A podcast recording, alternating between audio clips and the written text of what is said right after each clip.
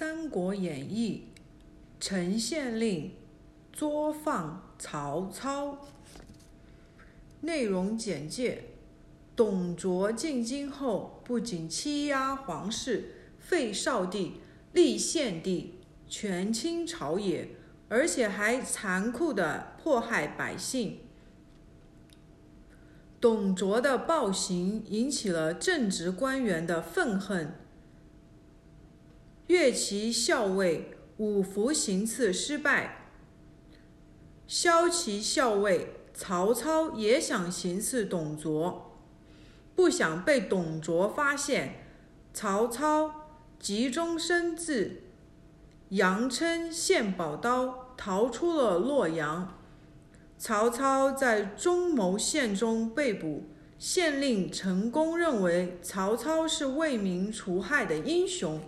便与他一起出逃，两人潜逃到陈高吕家庄。曹操误杀吕伯奢家人之后，又杀吕伯奢。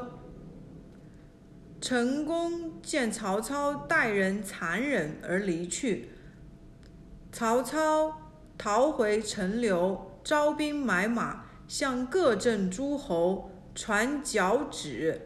准备讨伐董卓。话说董卓进京后，废少帝，立献帝，权倾朝野。有一天，董卓带兵出城打猎，来到阳城地方，正赶上村民在举行二月社赛，男女汇集，十分热闹。董卓突然下令。包围赛会的村民，把男人通通杀死。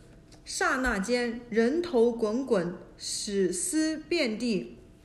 董卓看着哈哈大笑，并且下令抢走许多妇女和财物，装载了几十辆大车，又把几千颗人头挂在车下，扬言是剿匪，打了胜仗。董卓带兵回到了京城，在城门口把人头堆在一起，用火焚烧，将妇女和财物分给部下。越骑校尉五福见董卓如此残暴，愤愤不平，就在朝服中暗藏一把短刀，打算找个机会刺杀董卓，为民除害。一日，董卓入朝议事，正好与五福走个对面。五福拔刀猛地向曹操刺去，不想董卓力气很大，竟然避开了刀锋，两手抓住五福的手腕。吕布及时的冲上来，将五福按倒在地。董卓审问五福：“是谁指使你造反的？”五福说。你又不是帝王，什么叫造反？你的滔天罪行，天下人共知。谁不想杀死你？谁不想剥你的皮，吃你的肉？董卓气得暴跳如雷，喝令将五福拖了出去，用刀子刮死。五福没有一点惧怕的神情，大骂董卓不止。从此，董卓出行都有武士护卫。董卓的暴行传遍全国，国人共愤。当时远在渤海的袁绍听到董卓弄权，便写了一封密信，派人秘密送到洛阳。王允读完密信，原来袁绍责备他不能报国效忠，要他找机会杀死董卓。王允考虑再三，也想不出主意来。有一天，王允上朝。在代班格子内看到一些旧臣都在，便说：“今日是老夫生辰，晚间请诸位到我家小酌。”众官都说：“我们一定来替您祝寿。”晚上，王允在后堂摆酒款待群僚，酒喝了几杯，王允突然掩面大哭起来，众位官员都很惊奇。问司徒的生日，正该高兴庆祝一番，怎么竟伤心哭了起来？王允说：“今日并非是过生日，只因董卓祸国殃民，社稷早晚难保。想不到汉朝天下传到今天，竟要败在董卓之手，我怎能不痛心呢？”众位官员听了，也都掩面哭泣，一时想不出对付董卓的好办法。大家正在悲愤的时候，突然有个人仰面大笑。满朝公卿从夜里哭到天亮，从天亮哭到夜里，能哭死董卓吗？王允抬头一看，原来是骁骑校尉曹操。王允很生气地说：“孟德，你祖上也是汉室的官员，现在国难之时，不图报国，反而笑什么？”曹操说：“我不是笑别的。”而是笑这么多的官员，却想不出一条杀董卓的计策。王允连忙离开座位请教。曹操说：“我早有心杀董卓，最近对他的奉承，就是为了骗取信任，寻找机会。现在董卓很信任我，我可以接近他。听说司徒有口七星宝刀，借给我，我好拼死杀死董贼。”王允喜出望外，亲自给曹操斟酒。曹操立酒试试。王允当时就取出七星宝刀，亲自交给曹操。第二天，曹操佩戴宝刀进相府，侍卫知道他是董卓的心腹，也没有盘问，让他进去了。曹操打听董卓在小阁中。便来到小阁，原来董卓在榻上和吕布说话。曹操觉得吕布在旁，下手难，心里暗暗发愁。董卓问曹操：“孟德，今天为何来迟？”曹操说：“我骑的是一匹瘦马。”董卓对吕布说：“我有一匹西凉好马，奉先可去挑一匹送给孟德。”吕布随即出去挑马。吕布走后，曹操暗喜，老贼该死！正要拔刀行刺董卓，又突然想到董卓身大力不亏，来硬的恐怕自己要吃亏，并没敢轻易动手。董卓身体肥胖，坐一会儿就感到劳累，就倒在榻上，面朝内躺下了。曹操见到机会已到，就赶忙走到床榻前，右手抽宝刀，正要举刀向董卓砍去，谁知道床榻上安有一面大圆镜子。董卓从镜中看见曹操走过来，右手拔刀举刀的动作，董卓情急之下一个翻身坐了起来，忙问孟德：“你想干什么？”这时候外面又传来马的嘶叫声。曹操知道吕布已经回来，慌忙之中急中生智，一腿跪在地上说：“我有宝刀一口，特地来献给恩相。”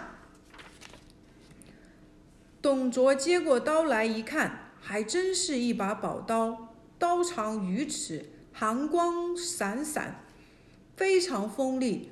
刀背上镶有七块宝石。董卓只顾玩赏这把宝刀。没有注意曹操脸上惊慌失措的神情，惊慌失措的神色。此时吕布走了进来，董卓便让他也来看这把宝刀。曹操顺水推舟，解下刀鞘递给吕布。董卓领着曹操出阁看马。曹操见那匹马毛雪白，头高尾长，四个大蹄子。不住地往地上踢踏，果然是一匹好马。曹操故意赞扬一番，并要求一试。董卓答应。曹操骑马走了。吕布对董卓说：“我觉得刚才孟德的神色有些不对。”这句话提醒了董卓。董卓也说：“我也怀疑曹操有行刺之嫌。”两人正说着此事。李儒到了，董卓又把刚才的事情对李儒说了一遍。李儒说：“这个事情容易搞清楚，马上差人去叫曹操。如果他肯来，是真心献刀；如果推脱不来，就是真行刺。那就把他抓来审问。”董卓派四个狱卒去传唤曹操，去了好久，才回来报告：曹操根本没有回过家，而是骑匹白马出了东城门。门吏还问过曹操，曹操说是丞相猜他有紧急公事，纵马急走了。李儒说曹操做贼心虚，一定是来行刺相爷的。董卓大怒说。我如此重用他，他反而想杀害我。李儒说：“干这种事，定有同谋。等捉住曹操后，一审便知。”董卓让人画曹操的画像，变形文书，捉拿曹操，并宣布能擒拿曹操，赏千金，封万户侯。窝藏曹操的人与曹操同罪。却说曹操驾马逃出城外，急忙向乔俊老家奔去。他怕董卓派人追捕，只挑小路，日夜兼程地跑了两天。这天天色已晚，董卓又累又饿，便大着胆子牵马走进了中牟县城。想在城里买些食物，找个客店休息一晚再走。不料刚进城门，曹操就被守城士兵抓住，带到县衙。县官陈宫立刻升堂审问。曹操推说自己父姓黄埔，是个客商，不知曹操是什么人。谁知县令陈宫看了曹操一会儿，说。当年在洛阳求官时，我就认识你，不要分辨了。先把曹操关起来，明日解押去京师请赏。曹操无计可施，放声长叹。当天晚上，陈宫又提审曹操。陈宫问：“我听说董丞相待你不薄，你为什么还要杀他呢？”曹操说：“小麻雀怎么可能知道？”鸿雁的远大抱负，你既然捉住我，押我去领赏，何必多问？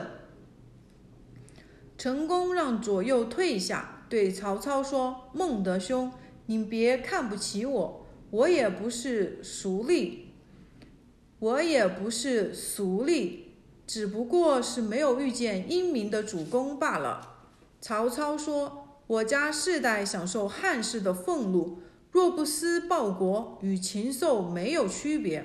我屈身赴董卓，只不过想要找机会杀掉他。这次行刺失败，只是时机未成熟。陈宫又问孟德兄：“你这次逃回家去，打算做什么事情？”曹操说：“我原打算逃回家后发矫诏。”召天下诸侯兴兵讨董卓。陈宫听到这里，便亲自为曹曹操解开绳索，伏在上上座，伏到上座坐下，纳声再拜。孟德兄真是天下忠义之士，受我一拜。原来陈宫也痛恨祸国殃民的董卓。曹操亦下拜，问县令姓名。陈宫说：“我姓陈，名公，字公台，老母和妻子都在东郡。今为曹公的忠义所感动，愿意弃官与曹公一起而逃。”曹操大喜。当天夜里，陈宫当即收拾好东西，并与曹操都换了衣服，每人背一口剑，骑马出了东门。守关的士兵见县令出城，也不敢多问，打开城门，让他们两个人走了。经过两天奔波，来到城高，天色已晚，便想找个地方住宿。曹操想起他父亲的结义兄弟吕伯奢就住在城外，便与陈宫一起投奔吕家庄。曹操敲门，出来一位慈眉善目的老人，一见曹操就脱口而问：“我听说朝廷变形文书，到处捉你，你的父亲已经躲到陈留去了，我正在为你担心。”说罢，一眼看见陈宫，就把话缩了回去。曹操连忙把陈宫介绍给吕伯奢，说：“这位是我的好友县令陈宫。”进入草堂后，曹操把脱险经过说了一遍。吕伯奢听了，非常感激陈宫，说：“小侄幸亏县令相救，要不曹氏就灭门了。请县令宽怀安坐。”晚饭后就在这里休息。说完就起身进入内堂，许久才出来。吕伯奢对陈宫说：“请两位在家休息，家中没有好酒，我到西村去买。晚上我们好好喝一顿。”说完就骑着毛驴匆匆而去。曹操和陈宫等了好久，也不见吕伯奢回来。却隐约听见了磨刀的声音。曹操说：“吕伯奢并不是我家的至亲，常去不返，就值得怀疑。我们先去庄院里去打听一下。”两个人悄悄地向庄后走去，忽然听见有人说：“干脆摆起来，干脆绑起来杀掉，你看怎么样？”曹操对陈宫说：“你听。”果然是想算计我们，如果不抢先下手，我们就要遭殃了。说完，曹操和陈宫就冲了进去，见人就杀，一连杀了八人。最后搜索到厨房，见地上绑着一只猪，这才知道是杀错了好人。陈宫连连跺脚叹息：“孟德多疑，误杀了好人。”曹操不以为然地说。人已经杀了，还有什么可说的？赶快走吧！两人急忙骑马出庄。这时候天色已晚，四下里静悄悄，不见一个人影。陈宫心情沉重地跟在曹操的后面。两人走了两里多地，就在苍茫的暮色中，见吕伯奢骑着毛驴，驮着两坛酒，手抱许多果菜，迎面走来。吕伯奢见两人骑马离去，就急忙问贤侄：“使君为何急忙赶路？”曹操冷冷地回答说：“有罪之人不敢久留，并催马前行。”吕伯奢热情地挽留，又说：“我已吩咐家人杀一口猪招待你们，贤侄、使君还是往还是住一宿再走吧。”曹操仍不说话，只是催马往前面走。吕伯奢跳下毛驴，再三挽留。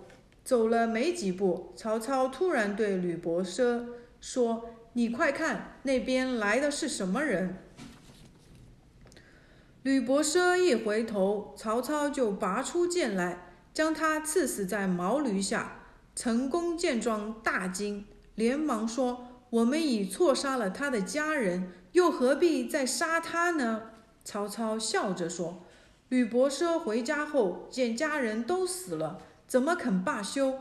如果带领众乡亲来追赶，我们必死无疑。”陈陈宫叹息说：“已经知道杀错了，还要错杀，这是不讲道义啊！”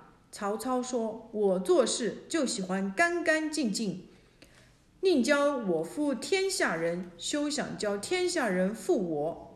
陈宫听了曹操的心里话，又看了看躺在血泊之中的吕伯奢，一言不发，默默地骑着马跟着曹操走了。当天深夜，他们敲开一家乡村小客店，两人匆匆吃完饭，又喂饱了马，曹操便先睡了。陈宫因为心里有事睡不着，心想：我原以为曹操是个英雄，这才弃官逃走，谁知他竟是个狠心之徒，搞得自己现在进退两难。陈宫见曹操睡得睡得很香，心想这个人心肠狠毒，将来也是祸患，不如除掉他算了。便拿起宝剑，准备刺向曹操。忽而又想，我原来是为了国家，跟他走到这里来，此时杀了他不易，不如先离开他，去别处。想到这里，又把剑收起来，骑马走了。曹操一觉醒来，不见成功，心想：这个人听我说了两句，就怀疑我不义，丢下我，离我而去。看来此地也不宜久留。曹操也匆忙上马，星夜赶到陈留。曹操向父亲曹嵩说起了京城的情况。又说想变卖家产，招募义军讨伐董卓。曹嵩说：“恐怕咱家财产少，不足以成大事。本地有一个孝廉魏宏，疏财仗义，其家巨富，对董卓恨之入骨。”曹操在家设宴招待魏宏。曹操说：“今汉室无主，董卓专权。”欺君害民，我想招募义师讨伐董卓，只恨力量不足。知道魏公是忠义之士，特求相助。魏宏说：“我早就有这个想法，只可惜没有碰见英雄。既然孟德有此大志，我愿以家产相助。”曹操大喜，曹操立起立即起草了一道檄文，大意是。皇帝密召曹操讨伐董贼，希望各路诸侯起兵相助。写好以后，曹操就派人送到全国各地。曹操扯起昭君旗，上书“忠义”二字。几日之内，慕名前来应征的人非常踊跃。一日，阳平魏国的壮士乐进，字文谦。和山阳巨鹿人李典，字曼成，前来投靠曹操。两人武艺高强，日后成为曹操的心腹大将。汉初名将夏侯婴的后裔夏侯惇、夏侯渊，听说曹操举义，便带一千名壮士前来投靠。曹操大喜，原来曹嵩是夏侯氏之子。过继曹家，故曹操亲自出来迎接本家兄弟。不几日，曹氏兄弟曹仁、曹洪各带千余人马前来相助。曹仁、曹洪自小习武，弓马娴熟。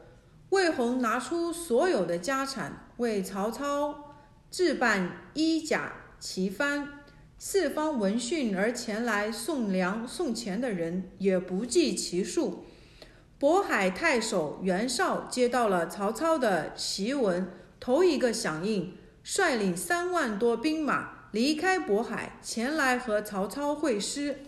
其后又有十六镇诸侯起兵响应，各镇兵马多少不等，多者三万，少的一两万。各带文武官员向洛阳并发。却说北平太守公孙瓒接到檄文后，决定起兵响应，亲自带领精兵一万五千人奔向洛阳。公孙瓒大军在经过德州平原县时，见平原县刘备带几人骑马迎面跑来。公孙瓒忙着叫住刘备。刘备说：“蒙旧日蒙兄保我做平原县令，今闻大军过此，前来拜会。”公孙瓒见刘备身后有两人，气概不凡，忙问担任什么官职。刘备说：“关羽是马弓手，张飞是步弓手。”公孙瓒摇摇头，感叹说：“真是埋没英雄啊！”公孙瓒说：“如今董卓作乱，天下的诸侯都前往洛阳，一同去讨伐。刘贤弟不如弃掉这个小小的县令，与我一同前往洛阳讨贼。匡扶汉室。刘备大喜，张飞愤愤地说：“当年让我杀了董卓这个老贼就好了，免得大家去讨伐。”关羽说：“事已至此，也不必多言，赶快收拾收拾，随孙公孙太守打董贼去吧。”刘备回城收拾了人马，便随公孙瓒一起的大军。便随公孙瓒的大军一起出发。欲知后事如何，请听下集。